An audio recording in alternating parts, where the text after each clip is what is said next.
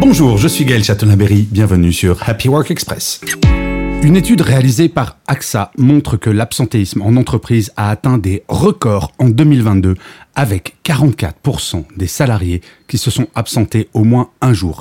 Ce chiffre n'était entre guillemets que de 30% en 2019. AXA estime que cette tendance haussière est due à des troubles latents comme les troubles psychologiques ou musculo-squelettiques, ce que l'on appelle couramment les TMS.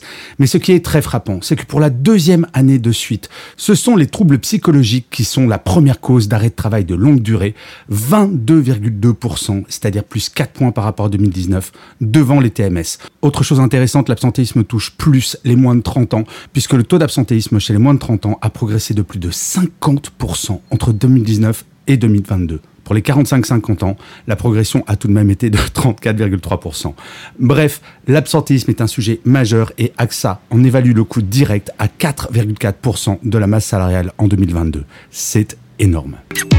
Merci d'avoir écouté cet épisode. N'hésitez surtout pas à vous abonner. Vous serez tenu au courant du chiffre du jour de demain.